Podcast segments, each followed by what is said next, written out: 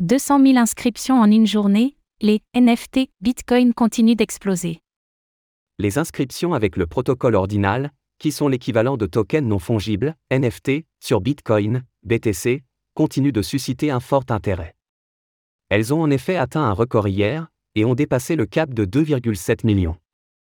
Le point sur un secteur de l'écosystème qui pourrait fortement se développer à l'avenir.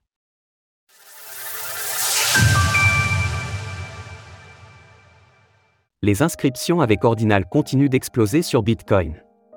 Le nombre d'inscriptions avec le protocole Ordinal a grimpé en flèche ces derniers mois. Et pour cause, les équivalents de NFT pour le réseau Bitcoin peuvent constituer une petite révolution en soi. La preuve de cet engouement, c'est un record atteint hier. Plus de 300 000 inscriptions ont été effectuées, du jamais vu. Aujourd'hui, ce sont 2,7 millions d'inscriptions avec Ordinal qui ont été effectuées, et le mouvement semble continuer à prendre de l'ampleur. Il faut rappeler que le protocole n'existe que depuis 5 mois, ces chiffres sont donc particulièrement notables.